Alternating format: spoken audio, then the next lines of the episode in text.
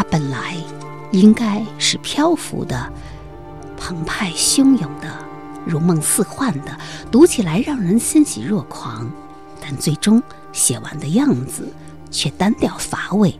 这可能仅仅是词汇贫乏造成的结果。听众朋友，大家好。这里是小凤直播室，我是小凤。我们正在进行的是读书榜特别策划经典说，继我也爱儒家文化，我也爱中华文化之后，今天再推特别节目，我也爱诗人诗歌。刚刚这位自述词汇贫乏的人，你大概想不到，他就是二零二零年诺贝尔文学奖得主美国诗人路易斯·格利克。一个诗人为了寻找一个合适的词汇，往往殚精竭虑。那么，这位女诗人是如何为一块奶酪写下一首诗？《格里克诗选》乳酪，朗读者本台财经主播陆南。世界曾经是完整的，因为它已破碎。当它破碎了，我们才知道。它原来的样子。他从未治愈自己，但在深深的裂缝里，更小的世界出现了。人类创造了他们，这是件好事。人类了解他们需要什么，比神更了解。在修伦大道，他们变成一片商店，他们变成鱼贩子、卤烙。无论他们是什么。或卖什么，它们作用相同，它们是安全的幻象，像一个静止的地方。那些店员像父母亲一样，他们似乎生活在那儿。总的说来，比父母亲还慈祥。许多支流流进一条大河，我有许多生命，在这个暂时的世界上。我站在果实所在的地方，一箱箱的樱桃、柑橘，在海丽花店的花树下。我有许多生命，注入一条河流，河流注入一片大海。如果自我变得无形，它就消失了吗？我成长，我活着，并不完全孤独，孤独，但。并不完全。陌生人在我周围涌动，这即是大海之所是。我们在隐秘中存在。此前我有过许多次生命，一簇花朵各有花径，它们成为一件事物，被一条丝带从中间扎起，丝带显现在手的下面，手的上面。是枝条舒展的未来，花茎止于花朵，还有紧握的拳头，那应是当下的自我。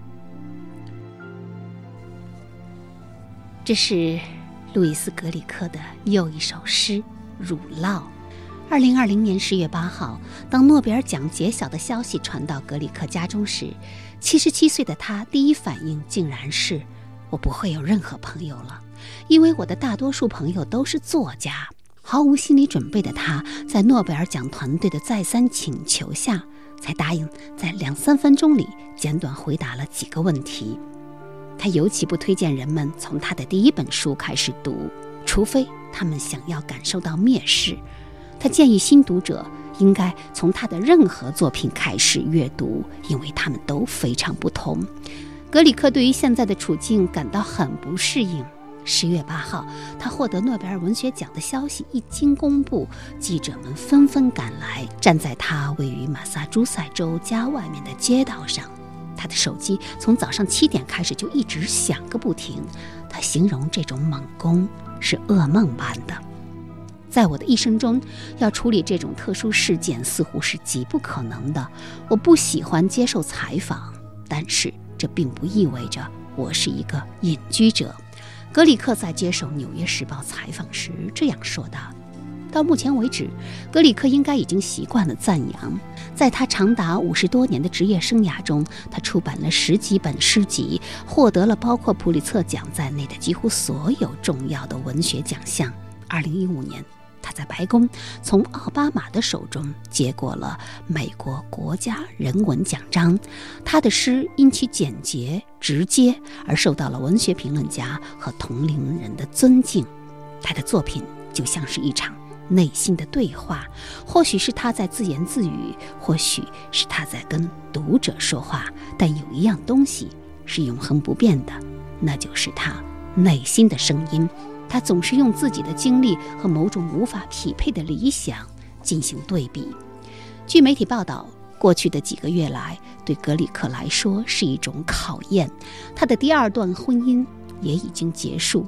他独自生活在新冠疫情爆发之前，他已经习惯了每周有几个晚上和朋友出去吃饭，并且完成了一本名为《冬季集体食谱》的新诗集，即将出版。路易斯·格里克获奖的消息传到中国，在人们对其名字陌生无比、一头雾水之际，著名诗人王嘉欣认为，诺贝尔文学奖授予格里克是完全公正的。他值得被诺奖嘉许。根据澎湃新闻报道，王嘉欣在几十年前就知道格里克。在他看来，作为匈牙利裔犹太人，格里克并没有把目光过多地停留于身份，而是专注于自然与诗歌的互动。他的语言非常朴素，他全部的生命、情感和激情都凝聚在对大自然的书写当中。在某些方面，他与艾米丽·狄金森非常相似。世界上没有任何事物比你我相守的夜晚更让我欢喜。夏日的静夜，天空仍然亮着。在这样的时刻，在这样的时刻，于是，佩内洛普挽起奥德修斯的手，不是为了挽留，而是为了将此刻的宁静印入他的记忆。刚刚这段诗歌里的佩内洛普和奥德修斯出自古希腊神话《荷马史诗》，路易斯·格里克则用它们来形容自己和丈夫的婚姻。其实，路易斯·格里克诗歌最突出的特点之一，就是将西方文学中的经典神话，比如古希腊。和罗马神话以及寓言和圣经融入诗作之中，并与当下的历史和现实进行对照，体现了他对神灵、不朽、生死等宏大主题的关注。其实，著名诗人王嘉欣也曾用荷马史诗的意象“游动悬崖”来作为自己诗集的名称。他写道：“在这个城市里，依然漂浮着某种游动悬崖。”他们从荷马史诗的海域中升起，随着逃生的摔碎，差一点儿夹住了你的尾巴。好，下面有请诗人王嘉欣。游动悬崖，它有一种命运感，命运的这种威胁感，啊。它是出自一个典故是吗？对，荷马史诗中的一个典故，奥德修斯。他们出外多年嘛，他准备返回他的故乡，啊，在还乡的途中，那么有一女生赶来，啊，就告诉他，你不要走这条路，这条路的途中有一处很危险的存在，就悬崖啊，它来回游动，它是任何任何船只都无法通过那里，甚至连飞鸟经过也会被夹住尾巴。奥德修斯听从了女生的劝告，就走了另一条路。啊，所避免了啊这种危险，也可以说游动悬崖，也就是说我们人生中一条没有走过的路啊，但它虽然没有走过，我想它依然对我们的人生产生了某种作用，暗中产生了某种作用。最近小凤直播室正在进行核带抢救计划。将很多早期节目的核时代录音转成数字格式，其中有一位嘉宾就是著名诗人王嘉欣。当时正值中国诗坛知识分子写作与民间写作两大阵营彼此争鸣之际，回听之中，我还能感受到二十世纪初文坛的热闹氛围。而在当时，国内还流传着一份诗坛英雄排行榜，其中北岛是托塔天王晁盖，于坚是玉麒麟卢俊义，西川是大道关胜，欧阳江河是双鞭呼延灼，而王嘉欣则是及时雨宋江。画面白孝生这个人，他对斯坦的确了解。这个人是谁？现在破译出来了吗？不知道。不知道哈，而且我也不关心他是谁。中国诗坛被一只隐秘之手所书写吧。这个排行啊，我是我是持反感的。啊，虽然虽然大头领，虽然他排到我这个位置，我也反感。嗯，因为正好我个人对写作的认知，呃，对是完全相悖的。啊，我认为诗歌你怎么排榜呢？这种排榜本身啊，就是一种权力意识。还有中国这种江湖这个意识的一种体现。当然，也许这个白晓生他想调侃这种东西。我的坚持是一种个人写作。觉得诗人恰恰应该警惕那种权力意识，啊，排座意识，因为这是对诗人一种伤害，对诗人的人格和写作都是一种伤害。实际上，我们看到很多本来有才华的中国诗人。他们后来不行了，为什么不行了？因为他们太受到这种社会、这种权力的这种伤害、毒害，最后他们成为这个权力的一部分，他们不再是个诗人了。在中国嘛，你要做一个诗人，总要忍受这个历史之手对你的涂抹。过去一个话说，打你的左脸，把右脸递上去。现在就他更不打理。这个消费时代，它就是一种软性的、软刀子杀人，啊，他就给你涂抹，你涂个大花脸，涂得面目全非。对，你要作为一个人，你要忍受。我曾经在一个文学会议上，偶尔怎么谈起了这个所谓排行榜啊？我说这个这个宋江啊，我也当不了啊，我也不想当，谁爱当去谁去当吧。您正在收听的是小凤直播室特别节目，我也爱诗人诗歌。对于路易斯·格利克获得2020年诺贝尔文学奖，王嘉欣认为实至名归，而王嘉欣最喜欢的诗人则是前苏联作家帕斯捷尔纳克，他也是一位诺贝尔文学奖得主。那是在1958年，瑞典文学院将当年的诺贝尔文学奖颁发给了帕斯捷尔纳克。这件事儿立即引发了一场全球性的政治风波。而帕斯捷尔纳克起初决定去斯德哥尔摩领奖，后来却在官方压力下宣布自愿拒绝受奖。而在当时，热衷于将帕斯捷尔纳克等俄罗斯诗人的诗歌引进翻译到美国的，有一位正是格里克的师傅斯坦利。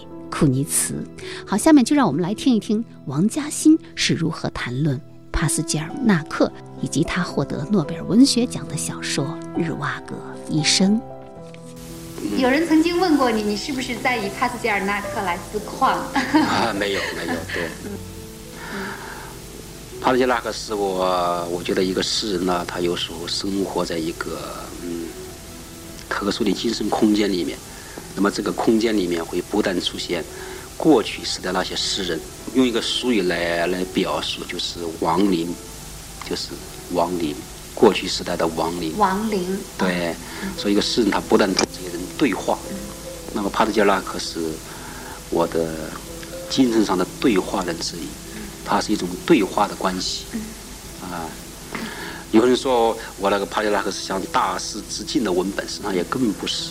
我从来不会把人说啊大师，我我从来不会这样。嗯，我这个精神上的对话人，那么我想重新建立我个人啊，与其他诗人对话关系啊，那么从其他意义上也可以讲，重新建立中国诗歌与西方诗歌，包括中国传统诗歌一种对话关系。比如说，我现在重读杜甫，也在建立一种重新建立一种对话关系。啊，这个日瓦克医生。不仅我很喜欢，而且最重要的是，它唤醒了我一种写作意识。啊，我认为，在我的生活中，也应该有这样一本书。那么，应该说，我们就是为了这本书而准备的。就只有写了这样这样一本书，才对得起自己的良知，自己这么多少年所经历的一切，或者说说经受你的痛苦啊，就说这日瓦戈医生之所以重要啊，他唤醒了我的写作意识。也就是说，在你的一生当中，你一定会最终写出那样的一本书。啊，现在我不敢说，我刚讲要看，要看天意如何。啊，对，这样。有时候一个诗人很难决定自己的命运，小说家可以，散文可以。嗯。啊，先像像写散文，现在就可以写，只要你有精力、有时间。但是诗歌，很多诗人终日坐在那里，却写不出一句诗来。他不能决定他自己的命运。那那时候诗还没回到他那里。日瓦戈医生这本书一段时间之内在，呃，在苏联也是一本禁书。他描写了一个特别动荡的那个时代，然后日瓦戈医生好像就是跟那个社会有一些嗯格格不入的那么一个人。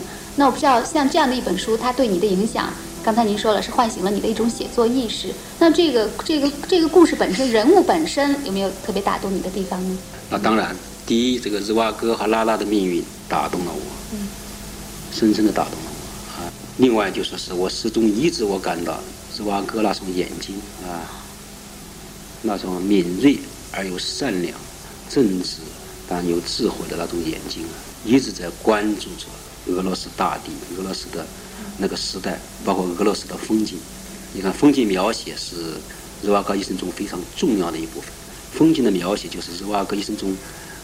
也是一种承载，可以说甚至一种，啊，他说出了很多很多很多东西，哎，很多人物不能说出的东西。阿哈马托娃他对日瓦日瓦戈医生颇有微词，但是他承认这个风景描写太好了。其实托尔斯泰和这个其他一个国作家也不能相比。就是瓦格医生，他一下子确定了一个写作者的位置，他从个人的角度。来写历史、写时代，啊，一个知识分子个人，一个独立的、自由的，但这个又对这个时代进行关注的这样一个知识分子，他们从这个角度写了那个那那个时代那个历史，他找到一个很准确的角度，啊，这个角度，那么这个也是我就是是现今写作的一种角度，嗯，比如说在八十年代末之后啊，一个。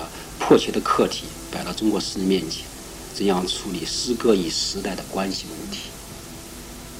因为时代的压力、时代生活这种沉重，啊，诗歌过去比较苍白，现在必须面对生活。但怎样面对、怎样处理现实与时代的关系，这是九十年代是你要在诗学中加以解决的问题。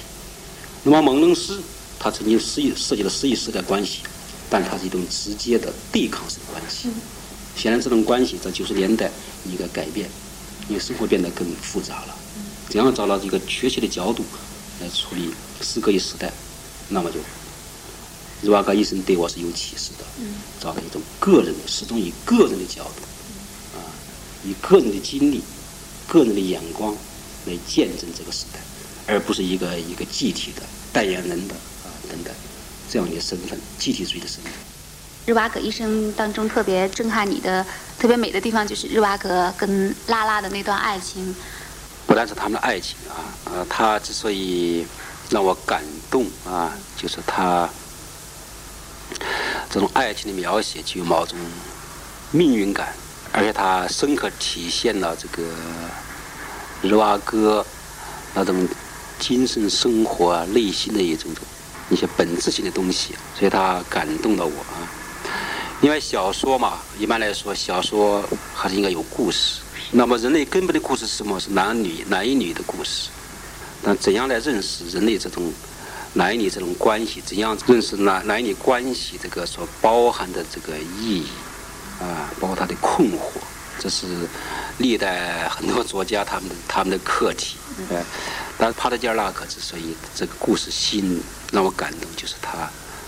他赋予了这个故事以无与伦比的美，另外还有这种这个超水一般爱情故事的这种精神的价值，啊，比如说，呃，小说中一些话打动了我。拉拉，啊，对茹瓦格医生讲，他说：“我们就是千百年来所创造的两个灵魂，啊，正是为了那些不再存在的奇迹，我们才走到一起，才相互搀扶、哭泣、帮助，啊，等等，有这样的话，所以这样就是是一下子有一种提升，啊，但它是一种很真实、这种苦难的那种环境。”就他就是是这个爱情故事超出了一般的爱情故事，爱情故事有更丰富、更高的这种精神价值，啊，所以只有这样的爱情，使人生获得了意义，获得了升华，对人的灵魂、苦难的这种灵魂是一种这个提升。因为后来我本人是后来不写爱情诗的，不写爱情诗的，我尤其我不专门写爱情。我就我就需要把爱情放在一个一个更大的一个人生的命运的框架之中来来认识。比如后来我这座长诗中，我谈到了所谓命中注定的女主人公，我其中写到一一一位这个不能到你的墓地献上一束花，却注定要以一生的倾注读你的诗，以几千里风雪的穿越，一个节日的破碎。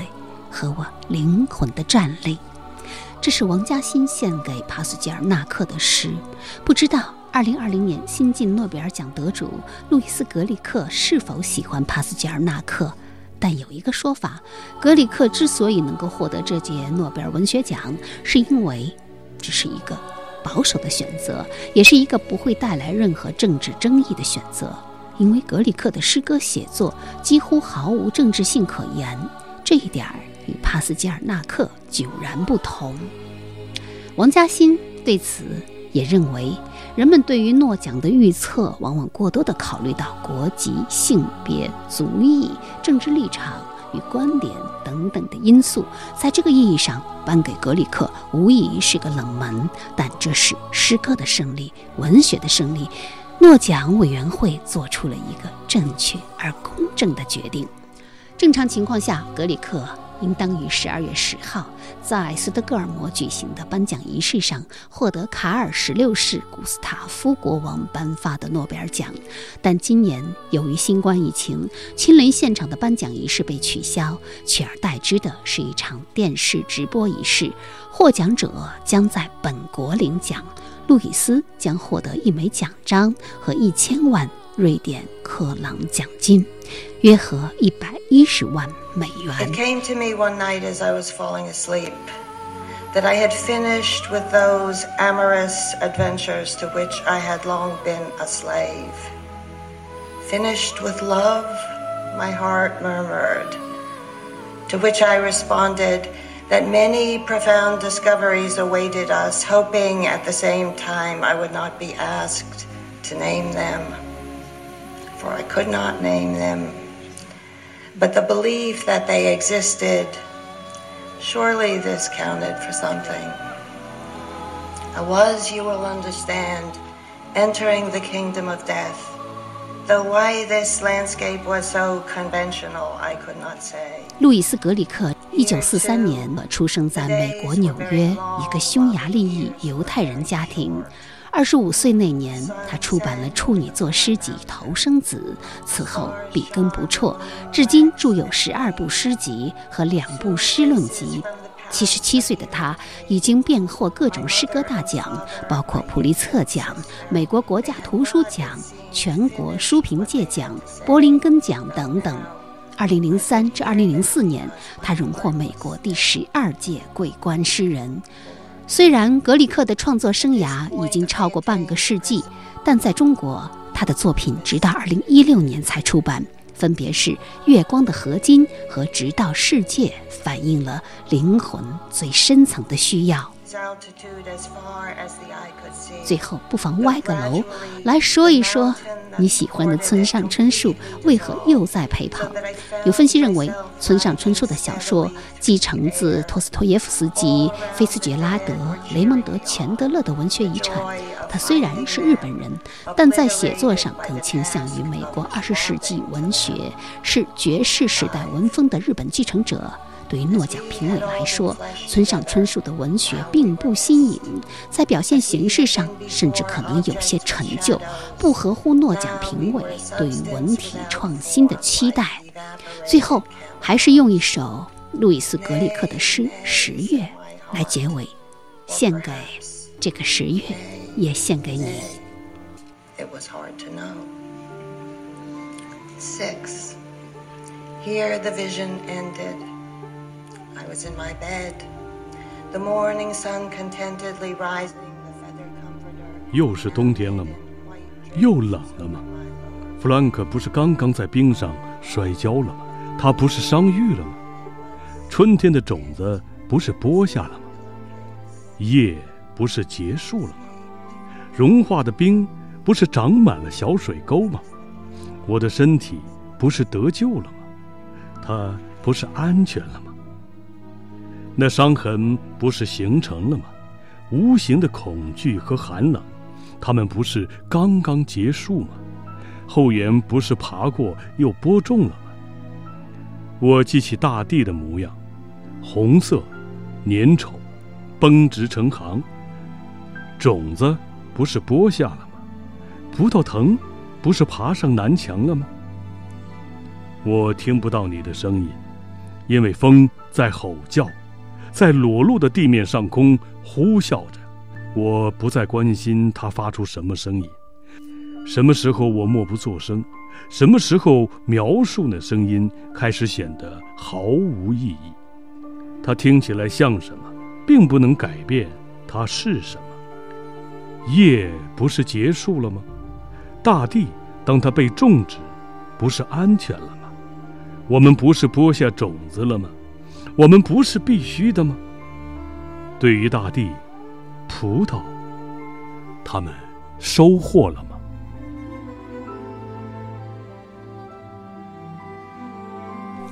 好，听众朋友，这期小峰直播是二零二零读书榜经典说，我也爱诗人诗歌，就进行到这里。主持人小凤代表节目总监王尚共同感谢您的收听。你也可以在苹果播客、蜻蜓、荔枝、喜马拉雅、五幺听搜索订阅收听小凤直播室，或关注本人新浪微博“小凤丢手绢”以及微信公众号“凤 radio 小凤直播室”。再会。